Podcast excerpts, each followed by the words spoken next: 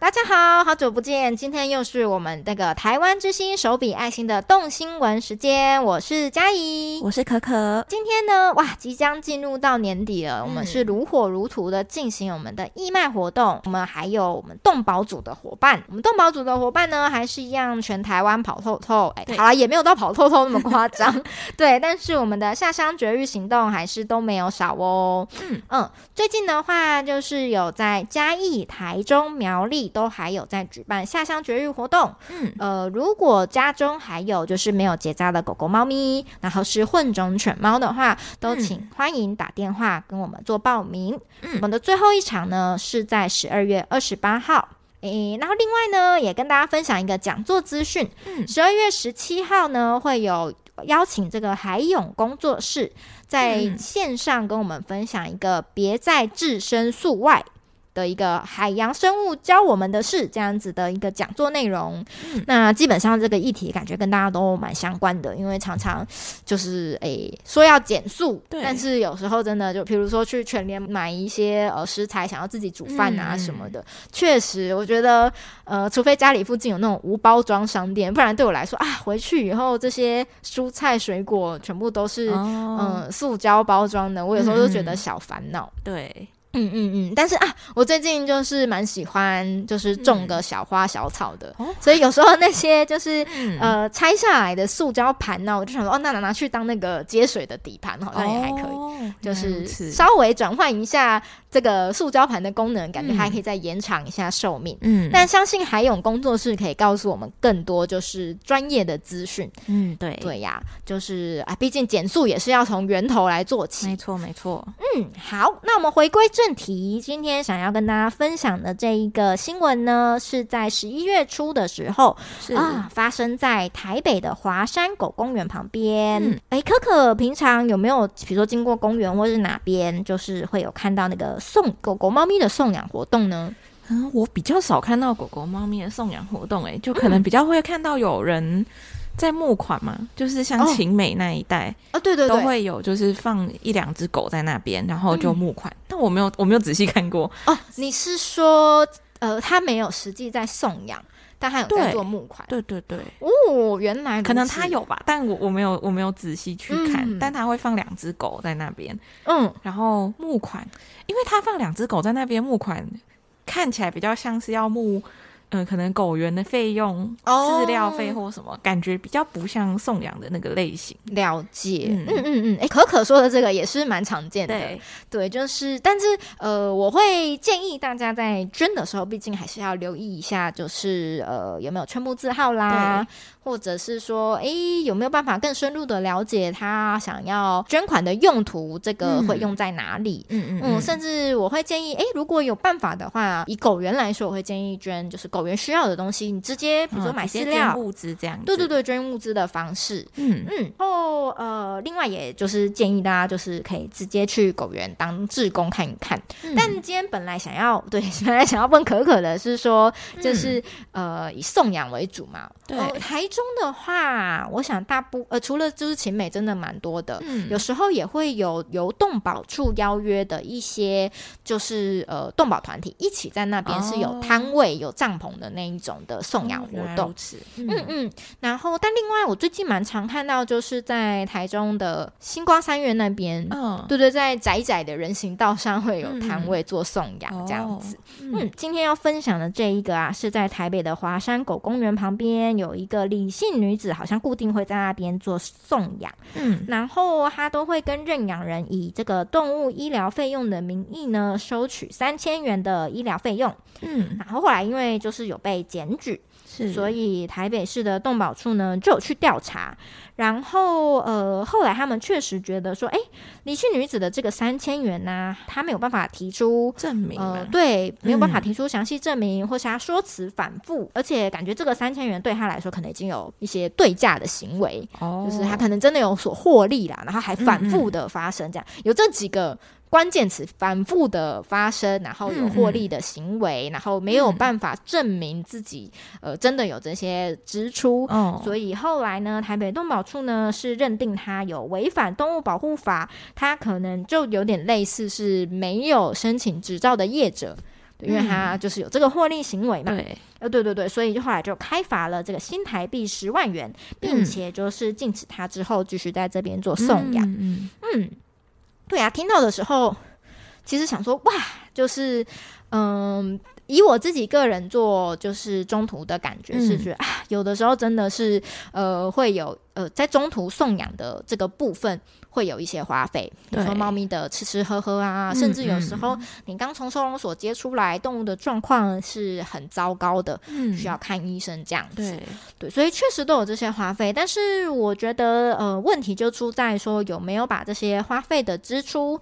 嗯，好好的保留下来。嗯，对对对，其实呃，就算没有保留，比如说日常开销的支出，嗯，嗯。呃，我觉得只要是合理的金额，对，嗯、他没他在由动保处这边来评估说啊，其实比如说我送养一只猫咪，我才呃，我可能跟呃认养人收个一千块。对。对对，但其实这一千块可能根本我已经照顾他半年了，哦、那这样子他可能根本没有所谓的获利的行为的话，嗯、当然就不会是呃被认定是有这样子的呃可能说觉得你是业者要开发，嗯、这是不会的。嗯，对。但是送养跟圈养之间的纠纷，我觉得还蛮常听到的诶。哦，对对对，好像 是、嗯、真的是还蛮常看，就会很常看到认养人觉得。送养人管很多，对，就是一直要他传讯息，觉得很麻烦，嗯，或者说，呃，想要去你家，就是看猫咪啊这些的，对，还蛮常看到，就是有人发这个文，就是抱怨说，怎么突然又跑来看什么的，对对，而且我自己有的时候在网络上看到一些呃送养的条件，我也会觉得哇，太严苛了吧，就是说不定我都做不到，比如说要求要吃，就是。全湿食就是呃，因为猫咪呃养猫咪其实蛮需要，就是注意有没有那个水分，就是对，因为猫咪很容易有肾脏疾病，对对对，对，所以有一些很呃很在意猫咪的生活品质的，就会要求说不可以就是都给它吃饲料，因为是很干燥的脱水的食物，嗯嗯嗯、对，所以要提供就是湿食这样子，嗯。嗯，但是。哎、欸，我老实说，我自己也做不到。嗯、我们家猫咪就是吃饲料派的，嗯，对，它们可能每天就是有罐罐加水来补充它的水分，嗯、然后，但是呃，我我就有因此而听到蛮多说啊，好像。跟呃，就是认养是很难的。每次他在网络上看到喜欢的动物，想要就是认养的时候，对，就会被这些条件就是吓到。嗯嗯，对对对。然后，但是反过来说，呃，我自己会觉得，哎，其实以台湾流浪动物现在状这么多的状况之下，嗯嗯，它绝对有就是呃比较门槛比较低的。就是认养动物的选择哦，没错没错，就是嗯，我我觉得就是真的真心想认养动物的人，嗯，嗯，他会找到适合他的呃送养的。人跟猫咪去跟他合作，哦、对对对，或者他就可以直接去找收容所。嗯，他不一定要跟呃网络上这些已经经过中途精心照顾之下，就是、哦、呃对中途中途当然会对自己送的人是有门槛的要求嘛。对对对。那呃如果反过来说，哎、欸、收容所那边他们的要求可能没有那么高，那也有你喜欢的狗狗猫咪，那当然就是可以。选择从收容所那边来做认养，嗯。嗯，或者是哎、欸，我很常遇到，就是有人路边就是 就会遇到那个命定的猫咪或狗狗，还蛮常这样子的。我有个朋友家里养了大概六只还七只猫，我有点忘了。这么多，因为他们家是开店的，然后就常常会有猫猫可能在附近徘徊还什么的，然后一开始就捞了一只回家，嗯，然后因为捞过一只了嘛，捞第二只也是很简单的事情，真的。都已经有第一只的经验了。然后捞着捞着，我下次去他家的时候，就突然发现他家猫口暴增，本来不是一只都没有吗？怎么突然有六只在这？仿佛分裂一样。对，而且就是我觉得可能是因为他的妈妈比较心软，我不知道是心软还是比较怎么样，oh. 就是本来可能想要送，因为觉得家里很多只，oh. 可能到第三只真的真的还蛮多了，嗯，嗯，就想说，哎，那下一只是我就把它稍微照顾一下，然后就送送养这样。但不知道为什么最后他们都会养下来。就是变成一个越养越多，但最近已经停止了，嗯、因为六只还是七只，真的是已经对非常的多了。感觉除非家里很大，不然要容纳六到七只也是蛮辛苦的。对，还有照顾上也是蛮麻烦，嗯、而且就是猫咪又不是还蛮独立的，对、嗯、他们就是有的可能会有处不好的状况。他们家好像就有猫咪。可能处的没有很好，那就要变成有的住在店里，有的住在家里，这种感觉。我懂了，对，还蛮麻烦的。嗯，猫咪的个性也是蛮扭的。对，有相处不好的室友，有时候就会乱尿尿。真的。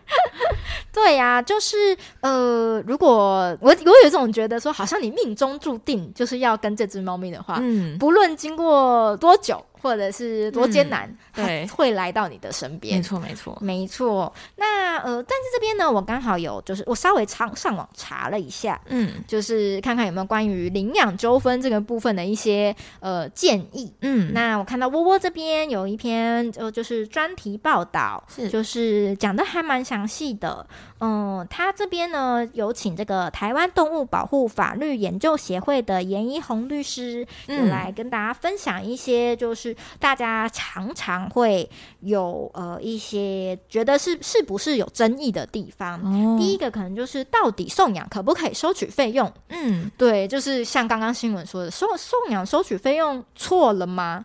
对，嗯、但其实呃律师的意思是说，送养的时候呢，他有没有被归类为贩卖，就是要看说有没有呃反复的获利。嗯，对对，还有没有因为这个行为一直有有点像是这是他的裁员的感觉？哦、对，但如果没有的话呢？然后这个呃收费又是合理的，有证明的，那其实就不会就是会让人觉得是商业买卖啦。嗯，然后当然就是身为送养人，最好就是把这些单据的证明都留存下来。嗯嗯、那另外呢，还有就是，诶，很多人会在呃，因为通常现在送养。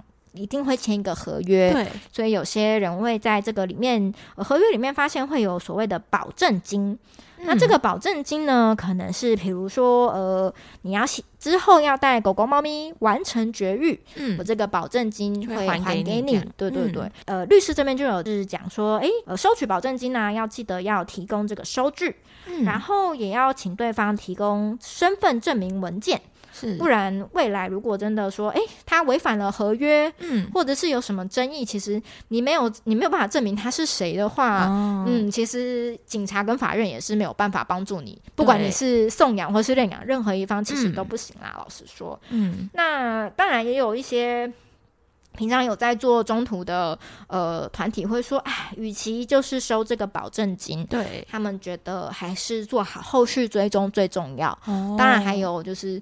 嗯，有点像疑人不送，送人不疑。你真的觉得，嗯，这个人好像怪怪的，就不要送。对，你就不要送给他，嗯、对对，不然之后如果发生什么事，想后悔也是，嗯，后可能只能暗自在夜晚垂泪而已。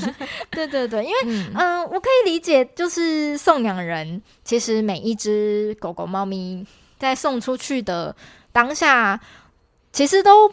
有点五味杂陈，觉得又开心又伤心，对。对对，真的。有点寂寞的感觉。对对对，然后对，但总就是希望不要所托非人啦。对，嗯，另外呢，就是像刚刚讲的，就是合约的内容有时候还会不只有像刚刚说的保证金，嗯、或者是医疗的费用的支出，嗯嗯。可能还会有罚金的部分。哦。嗯，比如说我之前有听到一些蛮夸张的，嗯，比如说猫咪走失。就要罚多少多少钱？嗯，或是呃，比如说故意没有，他可能会讲故意啦，但是比如说因个人过失而导致猫咪怎么样怎么样、嗯、受伤什么，就要罚一个很惊人的数字。哦、但是呢，这边这个严一红律师呢有提醒大家，就是在做这个罚款的部分啊、嗯、的这个拟定啊，身为送养人的话，还是要留意说他有没有合理，嗯、对不对？哦、其实你就算。定了一个很天价的数字，比如说对哦走私，你就要罚一百万。假设是这样好了，嗯，最后动物真的走失，然后上了法院，嗯、然后大家在争争执的时候，嗯、其实法官也不可能真的说哦，就是你合约这样签，我就这样子判，嗯嗯，嗯。对对对，他还是会有一个呃合理的数字。对，那可以推荐大家，就是合所谓合理的话，其实就是依照动物保护法里面的一些法则来去做，嗯、呃，这个金额的拟定会是比较适合的。嗯，比如说故意造成动物重伤或死亡，哦，这个蛮严。重的，对。对对，那可能就是会呃，合约上如果真的有要定这一条，可能就是二十到两百万。嗯，但是如果只是说，诶，比如说动物弃养，对。对对对，那这个可能就是像动物保护法里面是呃三万到十五万之间，嗯，嗯，那没有绝育呃没有植入晶片可能是三千到一一万五。嗯，对，这些就是主要还是希望大家，呃，就算合约里面要规范到罚金，也要考虑到合理性。嗯嗯嗯嗯。另外一方面，这个罚金的部分呢、啊，还是要提醒大家，就是哎，领养的时候，就算你之前像呃，有些可能送养的人真的很佛心，对，他真的是一毛都不收，哦，只希望你好好对待动物，他就把它送给你了。嗯，那有些认养人会觉得说，哇，我就是好像平白无，呃，也不是平白无故，我就免费得到了一只可爱的猫咪狗狗这样子，嗯，但要提醒大家，就是即使你没有花钱去买这只狗狗、猫咪，对，在你就是获得动物的同时呢，你也是就是要肩负起这个饲主责任，对，还有动物保护法里面对于就是动物的一些呃安全跟就是健康等等的要求，嗯，都是你在这个过程当中，在你接下这只动物的时候，你就。有点像是无形中的承诺了。嗯嗯，对。另一个部分呢，诶，刚刚有讲到晶片嘛。嗯嗯，我也觉得蛮有趣的。我听过一个蛮扯的案例，是，而且还听起来不是只有一个送养的人这么做哦。嗯，就是他们会担心说，诶，我送错人了，嗯，我总是要把我的心肝宝贝要回来吧。嗯嗯，所以我送出去以后，我的晶片。我不转让，我还是维持我的名字。哦，对对对，所以我那时候听到有点小惊讶，想说哈，所以是那个人在帮你养动物吗？是这种感觉吗？这样还蛮奇怪的，蛮奇怪的。这只猫是我的，然后你只要过不好，就要。拿回来，对，还蛮神奇的。我就想说，哇，什么样子的，就是认养人会愿意接受这样子的条件？嗯，对。然后后来发现，哦，原来有些人可能对于晶片、宠物登记晶片这样子是没有概念的，嗯，所以他们根本不会问到说，哎，晶片的名字或饲主的名字。哦就是是登记谁呀、啊，或者是、哦、对他们根本没有问，所以当事情真的发生的时候，嗯、有时候双方对于诶、欸、动物状况好不好都有不一样的认知嘛。诶、这时候如果送养的人很坚持要把他们的狗狗、猫咪要回来，嗯，那这时候就有点尴尬了哦，因为晶片还是那个人的名字。对，到底这个晶片是他的名字，可是这半年都是我在照顾他，那到底？谁是这只动物的主人呢？哦、而且它又实际有送给，就是送养的，呃，我们有签过送养这些合约书对，所以，嗯，之前大家好像会觉得说，哦，只要晶片是谁的名字，那只狗就是我的。嗯，但后来我去查了一下，会发现说，诶，其实依照这个呃宠物登记管理办法的规定啊，宠物的转让要在一定的时间内办理登记。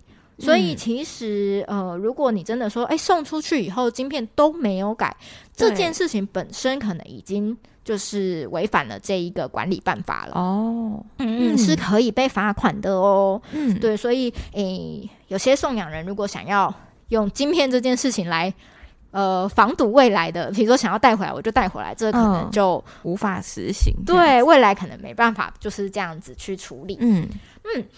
那另外呢，就是呃送呃，我觉得现在变成说，嗯、呃，就是很多人会觉得说，送养人定定了很多严苛的条件在合约里面。嗯，对。那身为比如说，嗯、呃，刚好想要养动物的我，嗯，我如果是一个刚满二十岁，然后想养动物的小白来说，好了，到底我在签这个契约的时候要注意哪些事情呢？嗯对，那第一个就是在签约的时候，一定要看一下。首要建议的就是，哎，动物是不是是健康的？哦，对对，你接手之后，如果又有什么医疗的纠纷，然后如果又要去说，哎，这个是之前没有照顾好，我觉得确实在签约之后就会很难去判定。嗯，对对。然后，当然后续的追踪机制呢，就是双方都要讨论清楚。是双方都可以接受的范围。嗯，然后有趣的是说，这个很常大家会想说，哈啊，我要一直回报给你说这只动物过得好不好吗？嗯，对，难道我一辈子每个月都要回传一次吗？对，对对，其实这个是可以一起讨论，嗯，然后去评估的。比如说，哦，我可能就追踪到这只动物结扎完。嗯，那之后就不用太特别回报给我了。对，对，或者说，哎，我们可能就定个一年的时间。嗯，对，那这个的话就是双方讨论 OK 都可以接受就好了。那违约的法则，当然像刚刚说的，要清楚的告知，然后呃，当然谁都不希望有违约的状况发生这样子，然后要提供个资，然后签约的人要满二十岁。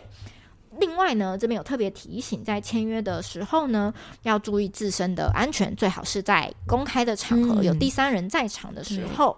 嗯，那另外我在这个资料收集的时候，发现有些有趣的地方，想跟大家分享。嗯，对，很多人都会打着就是送养的名义，对，但他其实是自己家的动物有生，没有绝育，哦，然后繁殖。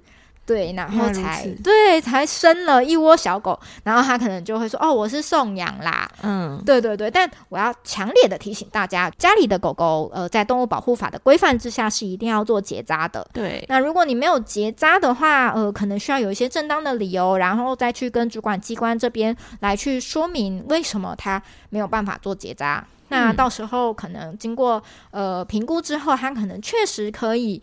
做一个免绝育的申请，嗯，但是呢，免绝育申请不代表它可以繁殖哦。有蛮多人可能不知道，我觉得哦，我我就免绝育，然后它就不小心生了哦。但其实免绝育跟就是它能不能生是两回事。嗯，那家里的动物如果有生的话，其实是违法的。家里的狗狗、猫咪呢，如果真的有想要繁殖的话，都需要经过事先的申报。那如果一旦被举发说非法繁殖呢，是可以罚到五万到三百万以下的罚款。嗯，那许多民众感觉是不知道这个要需要做事先申报的部分，就是大家还是要留意。再怎么样呢，协会就是也希望大家的狗狗、猫咪都结扎嘛，嗯、因为错，嗯，家里的狗狗、猫咪没结扎，确实就是有机会会生出一窝一窝的。小狗小猫，对，对，到时候其实送养也不容易耶。我自己其实送养 也没有说很轻松就可以解决的，真的。对，而且就是我常常在看送养文，我就在想，这么多猫咪跟狗在送养，真的有这么多人能够去养吗？因为他们一生一次就是很多，我们人类生的速度就都还跟不上，嗯、就是哪来这么多源源不绝的认养人，可以把狗狗猫咪全部都接回家？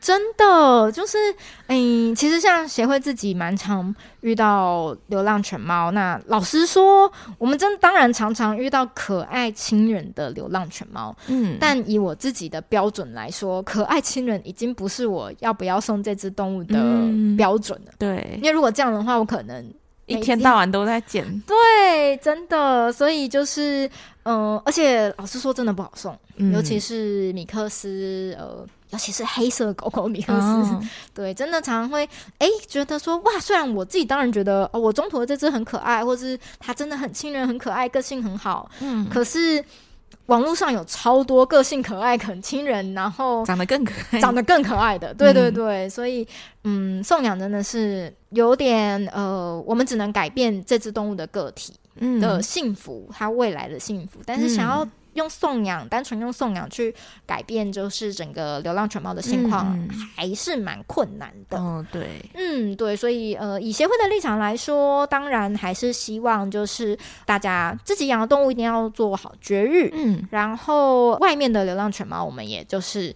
呃，由我们还有大家一起，不管是民众或是政府，一起来做好源头绝育的部分。嗯嗯，只要一旦认养了一只动物，像刚刚说的，就肩负起了我觉得是蛮沉重的责任。嗯，我现在生命的感觉。嗯，真的，我现在有些朋友如果跟我说，嗯，哇，他很想养动物，但是他很忙，我就立刻说不要养。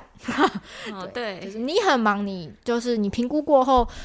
你只要有一点犹豫，你就不要养，因为这样的状况反而他之后可能会又觉得啊，我根本没办法好好照顾他，嗯，然后可能又要必须要另外做送养，或者甚至更糟糕，他可能弃养之类的。嗯。嗯，不管怎么样，就是希望大家养了动物呢，就要善尽责任，对，好好的照顾跟陪伴家中的狗狗、猫咪，嗯、然后绝对不要弃养这样子。嗯遇到亲朋好友想要养，也请他三思。哦，对对对，希望大家一起来响应这个浪浪的绝育行动。嗯，最后再跟大家宣传一下，我们马上就要开始的，在十一月二十一号，嗯、希望不会延迟 的这个红包袋春联义卖活动，所得会全部用在这个浪浪结扎的计划里面。嗯、没错，没错。嗯，好，那我们今天的动新闻呢，就聊到这边喽。嗯，如果有想要就是跟我们反映什么的其他的新闻，没错，或者是有什么问题想要问我们，都可以丢在提问箱给我们。对，好，那今天就先这样跟大家说拜拜，拜拜。